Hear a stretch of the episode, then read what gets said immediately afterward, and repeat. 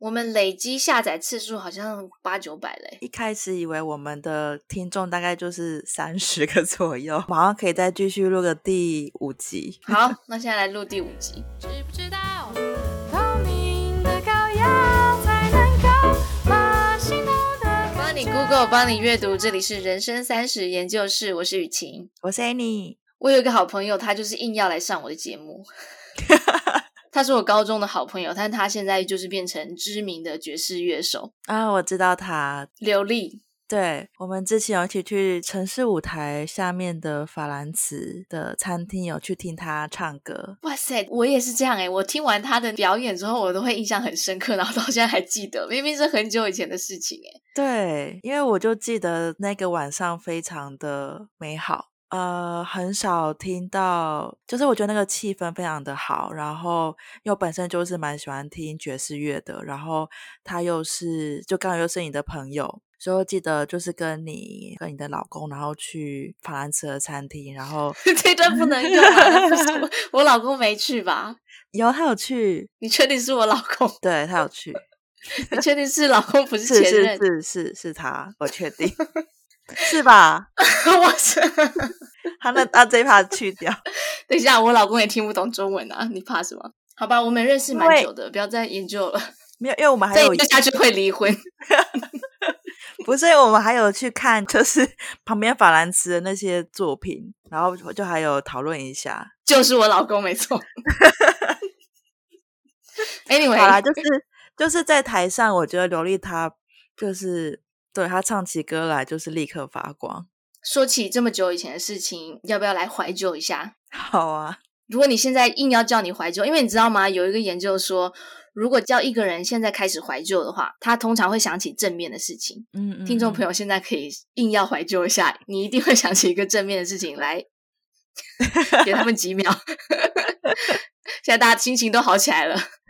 但是这个研究也说，如果是在你正在经历的事情，然后让你突然回想起过去的一件事情的话，那件事情通常会是负面的，然后让你会痛苦个两三天。嗯，对。现在我现在就要逼 Annie，你来硬要怀旧一下。你若想起过去的事情或一首歌，你会想到什么？因为之前在脸书上是有人就提到说，哎，他突然提到他国高中时期听的歌，张栋梁的《寂寞边界》。呃，因为那时候就是这个朋友刚好在听，然后因为我脑波很弱，所以我就跟着就听了那首歌。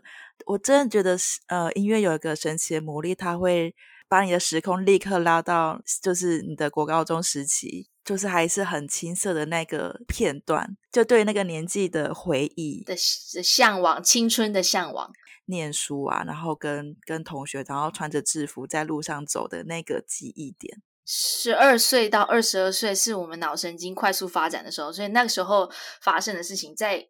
六七十岁，就是一生当中都会很难忘记。那时候喜欢的歌，也是因为青少年的时期，我们脑袋会经历这么多的变化，然后荷尔蒙大量的分泌，所以我们的情绪起伏会非常大，然后非常敏感。那时候不小心听到一首你稍微有一点喜欢的歌，就会就会印在你的心里面，然后旋律就会跟着你一辈子。嗯，我的高中时期很有名的是一首叫《光良的童话》。哦，来一段？我就根本更没有想要听，就是我呃，只要听每次听到光良的那一首歌，我就会想起，就是穿着高中制服，然后走在……不行，你一定要告诉我你想起了谁？我就是想起我高中时期很好的朋友。太烂了吧！童话至至少又有一点浪浪漫的故事吧？真的没有诶 你的国高中没有浪漫的故事吗？没有暗恋的故事吗？因为高国高中的时候，大家都会偷偷喜欢别人，然后你知道吗？真的是荷尔蒙很强盛。然后虽然你很喜欢那个人，但是你都不敢告白，因为大家都小女孩。我觉得小男孩应该也是，就是很害羞。然后你会在躲在校园的一个角落，然后就远远看着你喜欢的那个高大篮球队。我只是说一说，不是我啦，就是我就。就说一定会学校里面有一个篮球队的很高的人，对不对？然后你就会偷偷故意假装借口经过他们班，然后期待一个浪漫的偶遇之类的。对啦，就是 来了来了来了，哎，你要说了，是哪一位？台中的黄先生吗？没有，真的就是就是对那段时期很青涩的自己觉得很怀念。那这个青涩自己包含那个时期的学习啊，然后可能暗恋啊，然后就是一个青春回忆啦。我没有完全没有怀念青涩的自己，哎，我觉得很。啊、如果你知道有一部韩剧还是什么，就是一对夫妻穿越到年少时期的自己。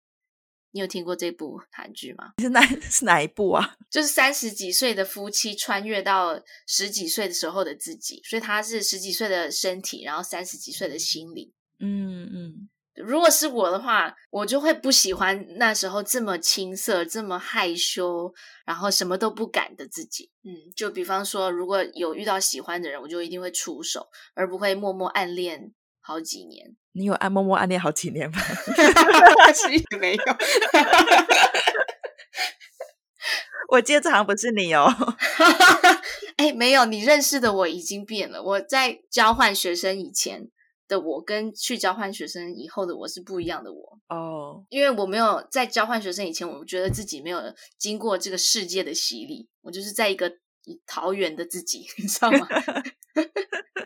呃，在《纽约时报》分析 Spotify 的数据，他说，在你青少年时期发行流行的那些歌手所发行的那些歌曲，在你的十几年以后，呃，都会变成你这个同龄的小圈圈最爱的那些歌，然后一直持续下去。所以你刚刚说的那几首歌，其实其实也都烙在我的心里。真的耶，我刚好这个时期就是。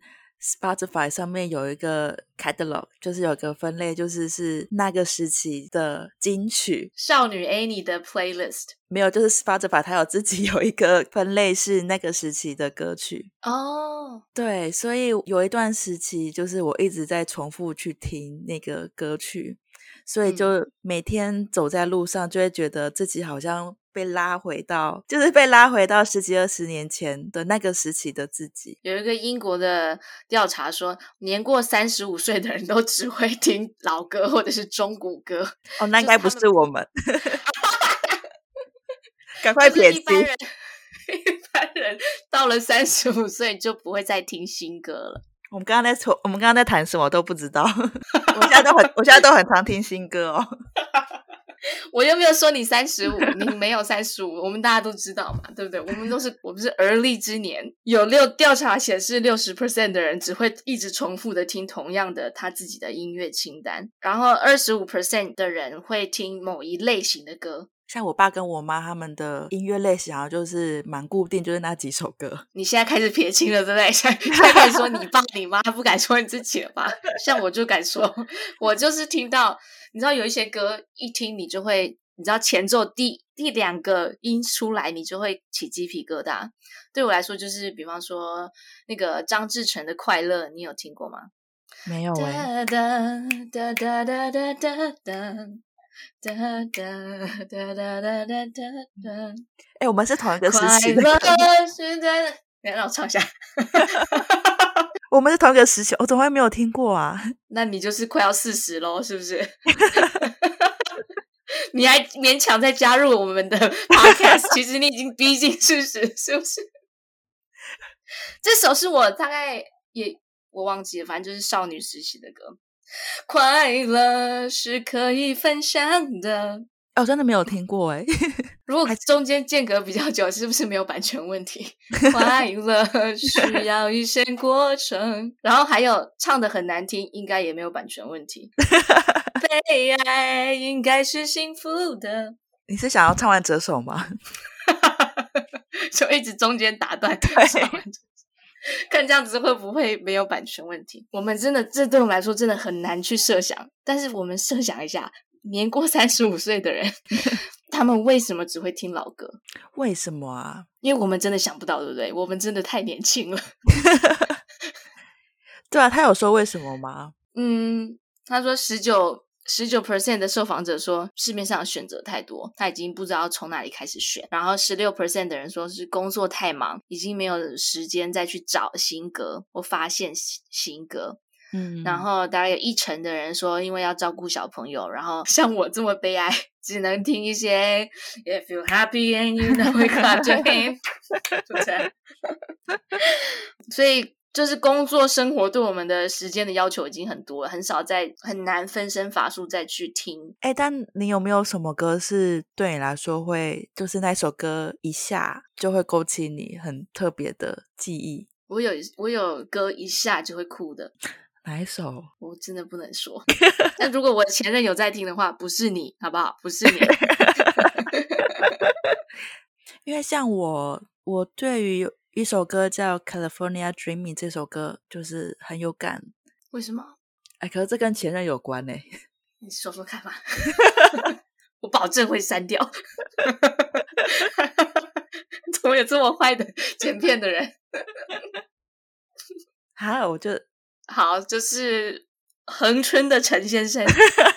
哎，这首歌你有听过吗？就是《California Dreaming》是王家卫导演在《重庆森林》里面，王菲跟梁朝伟他们很经典的一个片段，然后他们的电影的主题曲就是这首歌。嗯、对，那时候其实我不，就是在我听到这首歌之前，我其实没有看过《重庆森林》，然后是恒春的陈先生跟我叙述了 这个故事，然后我们在那个时期、那个时候，他跟我叙述这个故事的时候，我们听了这首歌。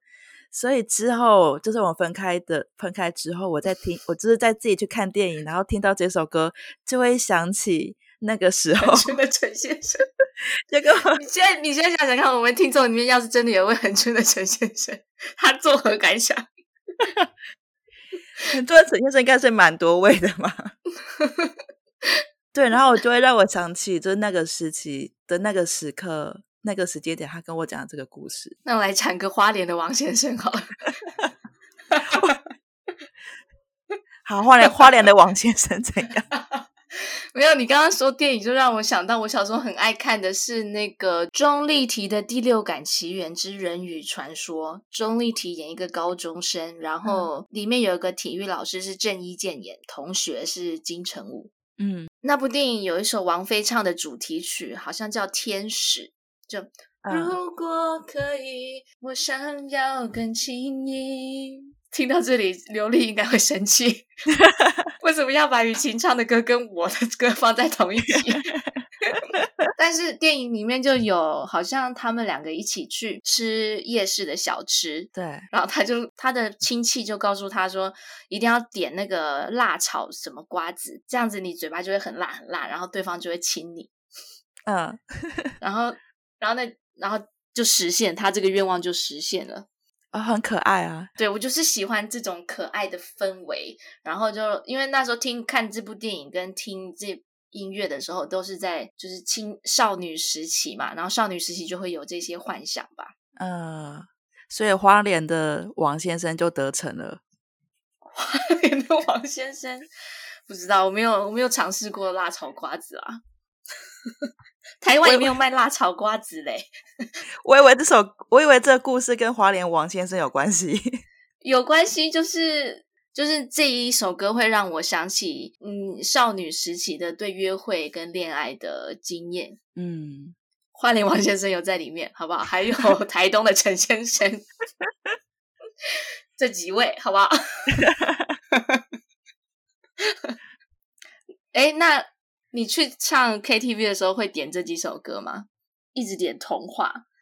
不会，因为因为我唱歌没有很好听，所以每次到 KTV 我都是当分母的那个人。你是点歌服务型吗？对，我就是负责我去伴奏的人，知道就是拿拿打铃鼓，对，要打铃鼓啊，或是摇摆啊，或者是 挥手啊。哎，雨晴，那你下班之后会跟同事去唱 KTV 吗？我觉得也不是不愿意，但是那时候很需要赚钱，然后就觉得哦，我下班时间很宝贵，你知道吗？巴菲特有说，你应该要在时间上面吝啬，就是你应该把时间花在思考啊、学习，然后不需要把时间花在无效的社交。嗯。所以那时候你觉得跟同事去唱歌是无效的社交？那时候我这样想，因为我那时候真的太忙，我真的很想要赚很多钱，因为那时候很年轻嘛，然后想要赚很多钱，然后在下班时间真的有很多，比如说要运动啊、看书啊、听 podcast，人生三十研究室的 podcast，那个时候有吗？之类的。但是最近我有看到一个研究，在那个美国对一百六十八位保险公司员工的研究。然后他的结果是，能够跟同事变成好朋友的人，其实他在工作的表现上会更好啊？为什么啊？可能的原因是，可以你在工你在你在工作环境有朋友，可以更快的寻求到建议跟帮助，嗯，然后可以用非正式的方式马上取得很有用的资讯。如果办公室有朋友的话，是不是心情会比较好，然后绩效也会比较高一点点？对耶，蛮合理的。诶，我想不到有什么坏处诶。坏处就是，比如说，如果你跟我坐在办公室隔壁桌的话，是不是会一直疯狂的聊天，影响工作效率？同才就是，如果你跟越熟的人，越容易产生比较的心理，这是没有办法避免的。嗯，所以如果你本来只是跟同事，你跟他没有那么熟，你不会有那么多同才比较的压力。但如果我跟你很熟，然后你突然升迁了，哇，这个压情绪压力很大，因为你这种羡慕的心情会很明显。哦，oh, 真的耶！但我还是宁宁可跟同事是好朋友，正面的影响比较多吧。对，鼓励大家还是可以下班的时候跟同事去 唱个歌，但是你一定要愿意啦，因为你要愿意的时候才会 have fun，然后你才可以真的 enjoy yourself。对，才可以真的玩，然后喜欢这个过程，跟跟你的同事分享你的青春时期的 California Dreaming。有一本书从习惯洞察人心，是林翠芬写的，然后他就有分析 KTV 的八种人，你就是属于点歌服务型，嗯、其他还有自恋型、抢麦型、评审型、主打歌型、偶包型、好玩放很开型、工作狂型。诶，所以所以那个点歌服务是被它是代表什么人格？点歌服点歌服务型的人就是比较面面俱到，然后希望照顾别人，牺牲自己的利益没关系。所以虽然我来当分母，呃，可是反正大家好玩就好，我不用唱。嗯，那我猜一下，我觉得你应该是呃主打歌型吗？主打歌型是只唱自己喜欢的那几首歌，然后唱歌的时候感觉自己很有主导性。随性型就是放很开心。像偶包型就做不到，偶包型就是会说：“哦，我的喉咙好痛哦。”可是，然后他一开口就惊为天人，就是那个考试都没有准备，但是都考很好的类型嘛。对，林翠芬心理师说，像这样子的人就会造成旁边的人很焦虑，但是他自己却不自知。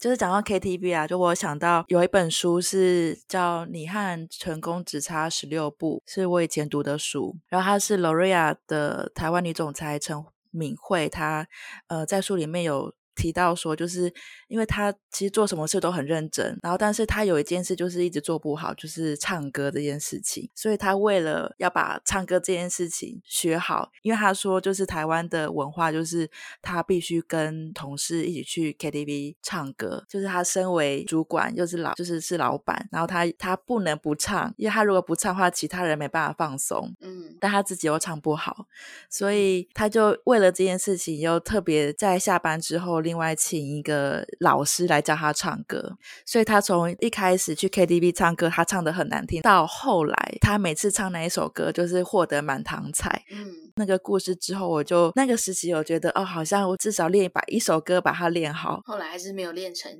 对，就是没有练成，我可能需要刘丽的帮助。我们这一集就直接邀请到。这位知名的爵士歌手，我的好朋友刘丽来介绍给大家一些小小的 tips，可以马上增进你的唱歌技巧，让你在 KTV 所向无敌，感觉就是一个天生的歌手。When you find the memories searching through the day, through the night, find peace.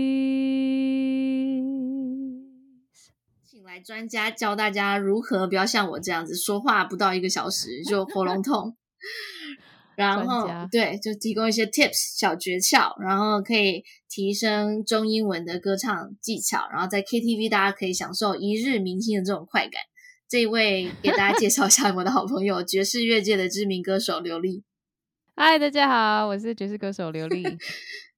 对，他是真的认真的得过一些奖，好不好？在台湾、美国做过很多爵士乐的表演，但是呢，因为我们太熟了，所以呢，等一下我可能会听起来很没礼貌，但是他他确实是值得尊敬。好，这种艺术家就是有点龟毛，你知道吗？还好啦，你才龟毛嘞！我，我刚刚只是要录个 podcast，给我调麦克风调快一个小时。就对声音比较有坚持嘛，不然怎么做？还是你要先分享一些使用麦克风的技巧？因为感觉我在 KTV 拿起来麦克风，感觉就很逊。你一拿起来，感觉接下来就是要飙高音。哦，拿麦克风，对，它是有它的技巧。我自己是不喜欢去 KTV 啦，因为它的麦都会调的。因为毕竟你的朋友要付。几千块才可以进去你的包厢吗？也没有到那么夸张啦。就是我比较喜欢跟就是真的乐器乐手，然后表演的感觉，或是练团的感觉。然后如果是 KTV，是跟就是那种 backing track 呃伴唱带，就很不一样啊。就是不够，就有点像是对啊，就有点像是你可以。跟真人打麻将，为什么要去打线上麻将？好啊，你你可不可以落地一点，跟我们讲一些普通人说 普通人听得懂的？就比方说，我现在拿起一个麦克风，想要假装自己是明星的话，怎么样拿会唱起来比较好？基本上来说，都会建议不要去包着他的头。因为麦克风它收音的地方，它是在就是你看到它那个麦头的里面嘛，它就是有一颗啊、呃、收音器在里面。你如果遮住它的话，那声音就会变得很不。哦，不要用那种卫生的东西，还是海绵的东西啊、呃？也不是说不要卫，就是有些人想要学 rapper，然后他就会用包着，对，用手包着，又又又 man，you know。所以就会建议大家，我最讨厌这种。对，就建议大家，就是这个是第一个 no no。再来的话，就是你在拿的时候手是四十五度角，就是去体贴麦克风它收音的方式一点，然后你收起来声音会比较像是你的。那如果像我本身唱歌就难听，那我如果不 要不要拿四十五度，拿九十度或拿远一点，会不会反而更好一点？点有人是可能会觉得它飙高音就是麦克风要拿远，可是也不太一定，每每支麦克风的特性都不太一样。那什么情况会把麦克风拉远？就是呃，我如果放屁的时候，打嗝的时候吗？呃，有的时候我如果要呼吸的时候，我可能会拿。其实就是杂音的时候。那那你觉得我现在放麦克风的位置好吗？对，我会我会建议你尽量对着听众就会听到我我那个吹气的声音。你可以去买一个那个，oh. 它有一个是可以防你噗噗噗的那个声音。我现在目前的技巧就是拿远一点，然后不要直接对准。对，可是因为你这样子拿太远的话，就是要讲更大声，就没有一种好像在 podcast 那种深夜聊天的感觉。哦，其实我一直很想要走深夜 聊天，是啊，温柔的感觉。但是你认识我几十年，我真的很少有这一面，所以我只能靠离的麦克风很远。主要今天也是要谈一谈我这个很很，主要也是要说一下。怎么样？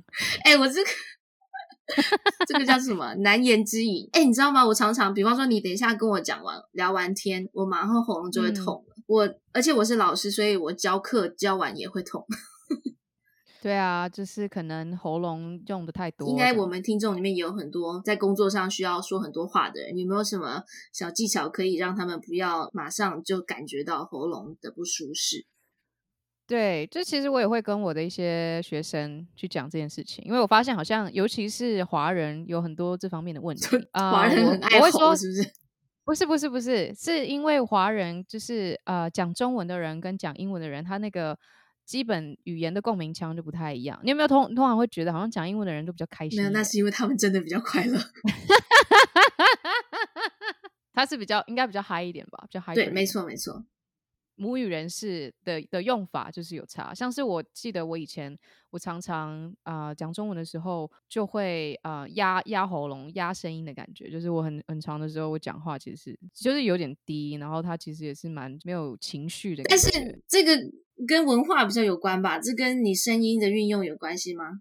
对，我是我是说，这个是第一点。如果是华语的人的话，我会先建议看看他可不可以让他自己声音讲话可以提高一点，提高一点。想说他想要讲亮一点，然后去改变一下他共鸣的位置，所以他的他的他的共鸣可以高一点，他就可以拿掉一些他在喉咙上面的压力。哦，那林志玲的喉咙都不会痛。我觉得他其实他应该也是蛮容易讲话，讲久了他就会很容易就会沙哑还是干嘛的。因为我听起来他的发声的状态就是。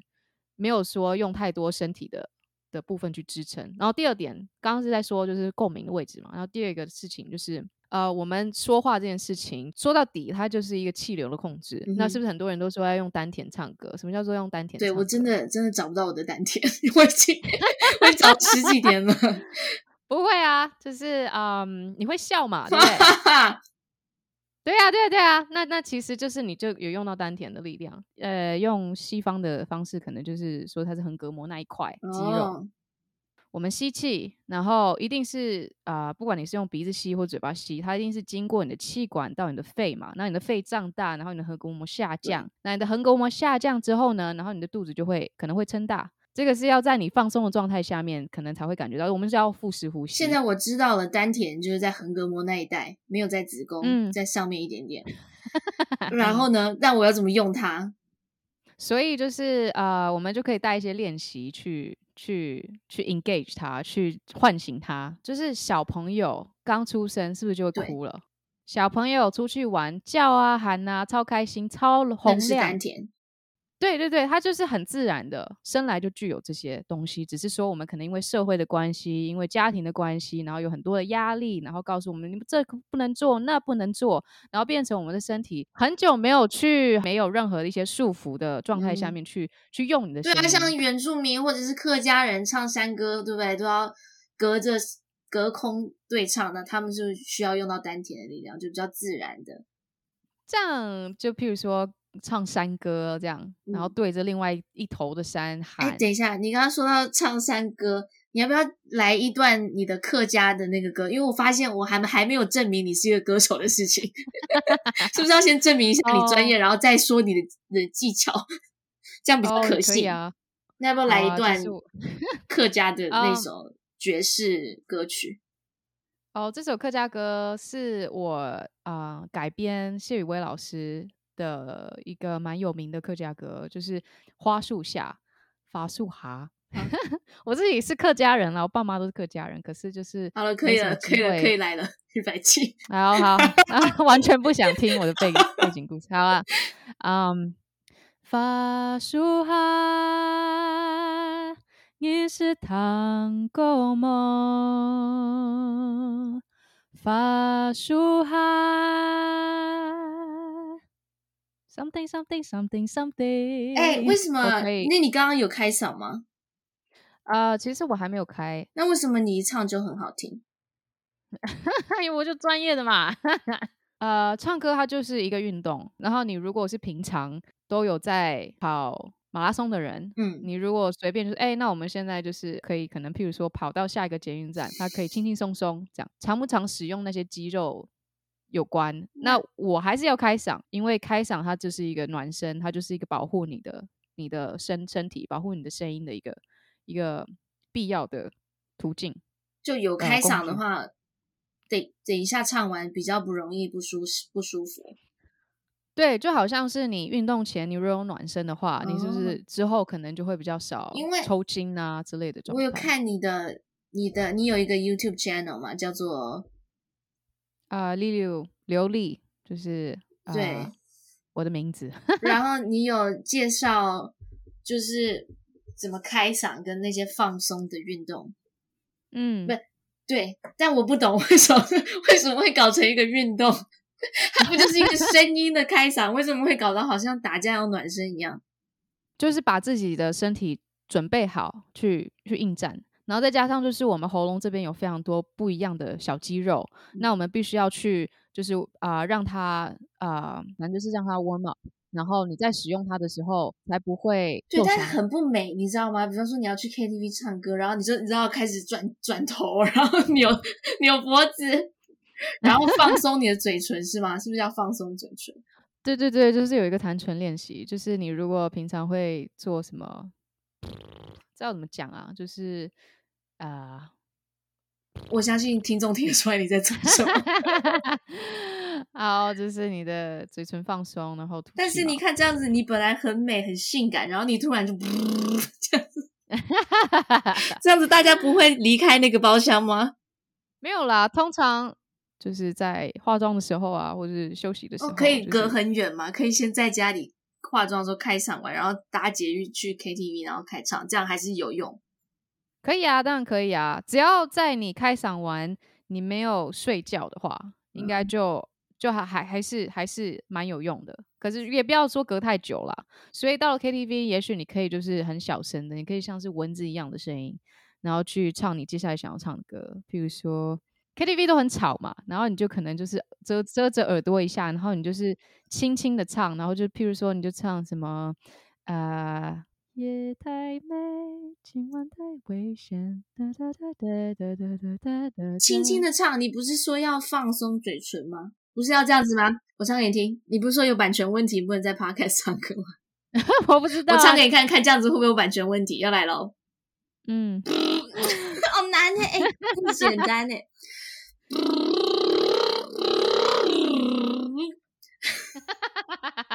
很好，非常好。对，可是你如果你刚刚不是嫌这太丑嘛，所以你就可以在家做这件事情。然后你如果就是已经到 KTV 的话，那你就就是小小声的，你只是用，你是去让你的声带去熟悉一下，你等一下的音高在哪里而已。对啊，然后你想要惊艳一下其他人嘛，所以你就可以试试看，你又可以用很小很小的声音，然后去试试看。嗯嗯嗯嗯嗯嗯，就是平常就需要使用腹式呼吸，这样一唱歌就会唱出丹田的力量。我会建议你可以去找一个 vocal coach，然后他可以去 guide 你什么样，你在什么样讲话的方式，它是比较健康的方式。然后你之后你在跟他工作的过程当中，你记得那个感觉，然后你自己再回来使用声音的时候，你去想说我有没有用上那个感觉去说话，这样才可以。去改变你的习惯，因为那一切都是一个习惯嘛。那另外，因为呃，如果是要提供给观众的一些 tips 的话，我会说你在睡觉的时候，或者你可以试着躺着唱歌，oh. 然后手放在你的腹部上面，确定说你在每一次吸气的时候，你的腹部是起伏起来；你在吸的时候，然后腹部起伏，嗯，然后唱，然后它是慢慢的掉落，而不是一下就掉下去。在用腹式呼吸呢，也是会有程度上差别。你是不是可以用到百分之百，嗯、还是说你只能用到百分之二十、三十？那就差很多。在我们这一集下面的连接可以找到流利的连接。如果你有需要，嗯、平常像我这样说话很多的人，其实还蛮值得去花一点点时间改变你的习惯，让你不会再这么容易受伤。其实我很容易喉咙痛受伤之后，马上就会感冒。如果不，哦、如果没有没有喉咙痛的情况下，嗯、不容易感冒。身体有一点小小的异样，就很容易受到病毒的攻击。想要请你来提供唱中英文歌的一些特别的小技巧，感觉学到了之后，立刻听起来就会比较高级。有没有这种？讲英文好了，英文可能比较比较容易一点点。好，因为一点点小小的改善，就会让你听起来立马高级十倍。来，就是给大家一个小技巧是，是在中文里面，我们没有那种一个一个字。它的音是，譬如说，呃，子音、母音，然后最后结尾是子音。嗯、就譬如说，英文有 let，L-E-T，、嗯、是不是？结尾是子音。嗯、对，那母语的人他们就会很在意说你这个 let，T 有没有发清楚啊？因为你如果只是讲 let，他们不知道那是什么。你如果是 let，那你就必须要 let 清楚。就呃，爵士歌叫 Fly Me to the Moon。嗯，它、um, 就是 Fly me to the moon and let me play among the stars。所以它第二句他就说 Let me play among the stars。母语为华语的人，他们都会唱 Let me Let me play among the stars。后面的子音要说出来，要唱出来。最简单可以让你一下就好像很会，感觉好像突然很会唱英文歌，就是那一点点的小技巧这样子。嗯，英文歌就是发音啦，然后还有我我之后还有一集那个 YouTube channel 的影片是转做了五个常见啊、呃、华语歌手常见的问题。刘丽最近刚从世界顶级的音乐学院 University of North Texas 毕业，嗯、呃，回到台湾嘛，然后现在在做很多爵士表演，嗯、就在什么地方做爵士表演？学校是在 North Texas 嘛，在德州，所以我主要都是在达拉斯啊附近之类的城市表演，在 Freeman Cajun 啊 Freeman Cajun Cafe 表演，或者是一些其他的餐馆、餐酒馆。然后最近的话，在台湾是二十七号，三、嗯、月二十七号会在雅痞书店，台北市的雅痞书店有一个演出。那，我的乐团都很棒，也会在一些嗯，就是蛮有特色的爵士乐或者是一些福音歌曲、嗯、来分享给大家。那你会唱你的专辑的歌吗？呃，有可能，有可能还没有确定说要唱哪些歌，不过有机会。乐团颂音绝代有发过一张爵士乐专辑，叫《寻觅》。嗯，《寻觅》那是在二零一九年发的。大家如果想听的话，可以听得到吗？可以上我的呃，可以就是 Spotify 啊、YouTube 啊、呃、Music，就是各种平台都可以听到我们专辑的音乐，只要搜寻 Song Dynasty Jazz，应该就可以找到。然后呃，我们自己中文要搜寻什么？中文的话，诶、欸，颂音绝代。不然现在马上就放一首你的专辑里面的歌好了。好啊，这里面有一首歌是啊、呃，叫做《花树下》，客语讲法树哈。就跌落你面前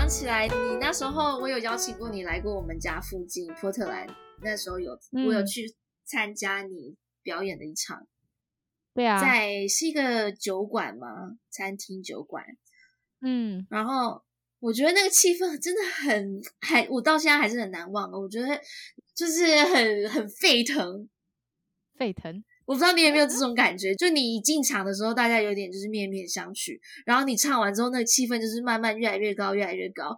然后后面还开始有人跳舞啊、唱歌什么的，我觉得超级惊艳的。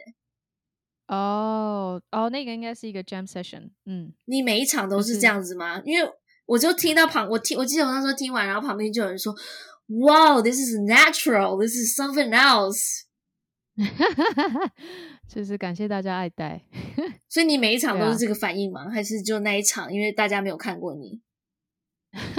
通常大家都会说，好像他们觉得。我的外表跟我的声音对不起来，所以他们会有一种反反差感。唱爵士乐很少华人吧？华人相对来说比例就少嘛。那然后我又唱爵士乐，就相对更稀少一点。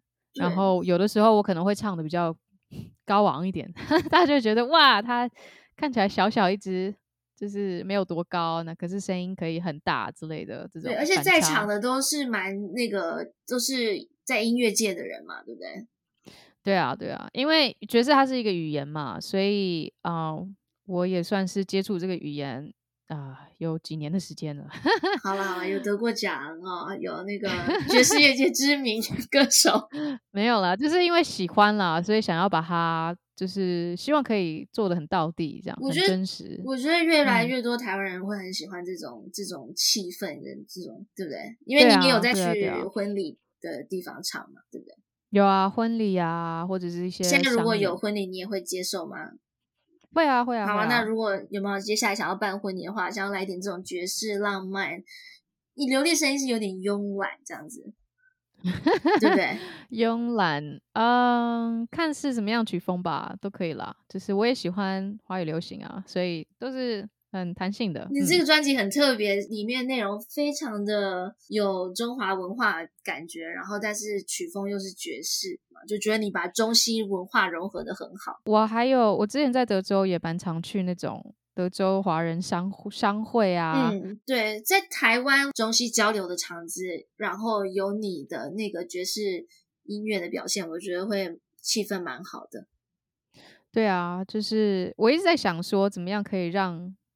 好像有台湾的爵士吧，这件事情，因为好像在国外，常常他们就会很骄傲的说：“哦，我是哪里来的啊？我是，譬如说巴西来的。”他们就很骄傲说他们有 Bossa Nova，它算是一种巴西音乐跟、哦、嗯爵士的融合，然后变成 Bossa Nova 的这种新曲风。所以我一直在想，就是有没有可能台湾也有一个，譬如说 Taiwanese Nova。谢谢爵士乐界知名歌手刘丽帮我们分享了好多的诀窍，谢谢你。知不知道？谢谢。透明的羔羊才能够把心头的感觉治好。呃，刚刚听完刘丽的访谈，我觉得好像又重回到之前在法兰茨餐厅听她唱歌的感觉。她在台上真的非常的迷人。对，其实不管是什么，你只要听到一首很好听、你很喜欢的歌，都会刺激你大脑的这种欢愉的反应，然后释放很多多巴胺、血清素、催产素跟其他反正跟开心有关的化学物质。所以你越对那首歌有感觉，然后这首歌越好听，其实你快乐的化学物质分泌就会越多。这就是为什么这一集让大家听得这么高兴的原因了吧？哎，你知道你有听过像因为我我有小孩嘛，怀孕的时候，你知道大家都会给妈妈听一个什么建议吗？听古典乐吗？我跟你讲，不要听古典乐。为什么啊？除非你自己是真的很喜欢那一首古典乐，妈妈应该要听的是听自己喜欢的歌。那为什么之前就是大家都会推荐妈妈听古典乐？因为大家以为古典乐会让妈妈身体放松啊，但其实不是，其实是。如除非你妈妈真的喜欢，如果你妈妈本身听到噔噔噔噔你会反感的话，那你应该不要听那首歌，你应该要听你喜欢的，真的喜欢，也许就听你少女时期听的那些歌，你会分泌很多快乐的物质。我我刚刚只是想到跟这个主题没有关系的事情，我哥不知道听到谁说，就是好像听古典乐可以帮助你的头脑发展，所以我记得呃。在考大学的时候，他就在他房间拼命的放古典乐。哦，那他考的好吗？好像也还好，可能是因为他真的很不喜欢古典乐，然后还要逼他自己听古典乐，是不是有负面影响？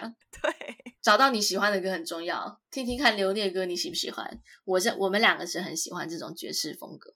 他也介绍很多很有用的小练习跟小 tips，比方说腹式呼吸啊、开嗓的方法，在 KTV 的时候可以小声的哼唱，然后再开始你的歌。嗯，我也有在 Life Hacks 网站上查到，因为美国人其实也会唱 KTV，但他们唱的是那种公共场合的，就不是在小包厢，所以他们会很注意自己的一整整体表现。哦。美国或是英国，好像的 KTV 是那种开放式的，对，所以他们也有，但是跟我们这种包厢文化很不一样。对对对，嗯嗯嗯，对，我有在 Life Hacks 网站上看到，他有提供一些小诀窍。第一个就是刚刚说的腹式呼吸，第二个就是你先可以在家里录影自己唱歌的样子，虽然会很尴尬，但就 自己先听一遍。如果你只唱一首的话，要唱很红的、很嗨的歌，气氛才会好。第四个就是刘丽刚刚说的，别人唱的时候先小声的跟着唱，然后习惯一下音高，等一下到你唱的时候才唱得上去。嗯。第五个是，如果你真的唱烂了，就是很难听的话，你自己一定要先觉得好笑，所以自己先幽默的笑出来，这样子大家一整片的人就会觉得，诶，是好笑的。嗯。第六个就是。要练习你拿麦的手法，诶，刚刚刘丽也有讲。第七个是一定要 go all in，就是全部豁出去，感觉自己像歌手一样，站在摇滚歌手站在舞台上，别人才会感染到你的气氛。然后第八个是别人唱的时候一定要给很多鼓励，疯狂拍手，然后打一个领鼓，这样子等你唱的时候，别人也会帮忙你。然后最后一个是你一定要享受这个过程。你觉得你在 KTV 唱歌做得到这些吗？我觉得刘丽娇的暖嗓好像还蛮好的耶，就是可以在家里 前做。也当做是运动。听完刘丽的分享之后，我觉得我可以从她里面的一些呃暖嗓的方式保护自己的喉咙，然后另外还有她分享的一些 tips，就都可以帮助我们如何在下一次跟朋友或是跟同事去唱 KTV 的时候，可以增进自己唱歌的小技巧。但是你刚刚一边说她的暖嗓技巧很有帮助的时候，一边声音是沙哑的。那再给我一次机会。这次我们没有暖嗓，下一次会暖嗓。对，你知道我，因为我听完他的访谈之后，我就发现哦，我们下一次录 podcast 之前可以先暖嗓。好，预备，因为现在马上录下一集嘛，现在可以暖嗓一下，预备，进。一直喷麦，观众生气了，好，拜拜。